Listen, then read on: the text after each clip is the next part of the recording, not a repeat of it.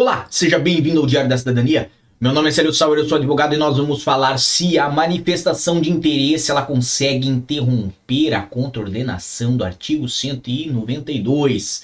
Então, presta bastante atenção porque nós vamos falar o quê? Sobre o espírito do prejuízo e como evitar o prejuízo também. Não é segredo que quem está em Portugal a trabalhar pode fazer um processo chamado manifestação de interesse. O que ocorre é que existe lá na lei de estrangeiros uma contraordenação prevista no artigo 192 pela permanência ilegal. Ou seja, vamos pegar aqui o caso de José.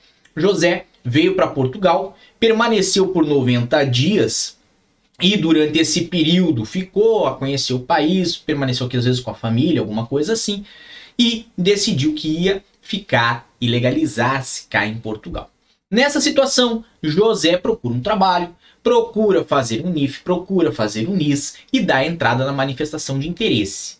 Pode ser que quando José for no CEF fazer a sua autorização de residência seja cobrada uma contraordenação que pode variar dos 30 euros até os 700 euros, a depender, obviamente, do tempo que permaneceu além do que era permitido em Portugal.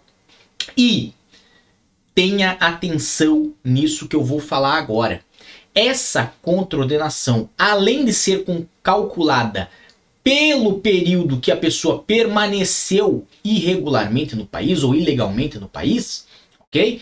Ela é pausada, ela é barrada, ela entra num congelamento daquele cálculo de prazo quando você faz a manifestação de interesse.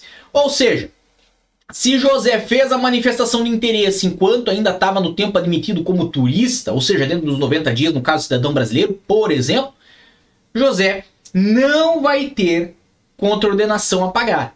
Agora, se José demorou seis meses, um ano para fazer a sua manifestação de interesse, até o período em que submeteu a manifestação de interesse no sistema do CEF, poderá sim ser cobrada essa contraordenação prevista lá no artigo 192 da Lei de Estrangeiros, tá bem? Então, via de regra, cada caso é um caso, a coima sempre é calculada quando você vai ao CEF, mas nós podemos dizer com uma grande certeza que a partir do momento em que você se colocou na condição de fazer uma manifestação de interesse submeteu essa manifestação de interesse, o cálculo é congelado e só vai ser calculado o tempo a partir do momento em que esgotou o seu visto, por exemplo, de turismo, e até o dia em que você submeteu a sua manifestação de interesse. Se ela ocorreu antes do visto de turismo se expirar, você também não tem valor a pagar. Tá bem? Para mais informações como essa, fique aqui no nosso canal e lembre também temos informações de hora em hora lá no meu Instagram, no arroba. Desejo a todos muita força e boa sorte, por enquanto é só, e tchau.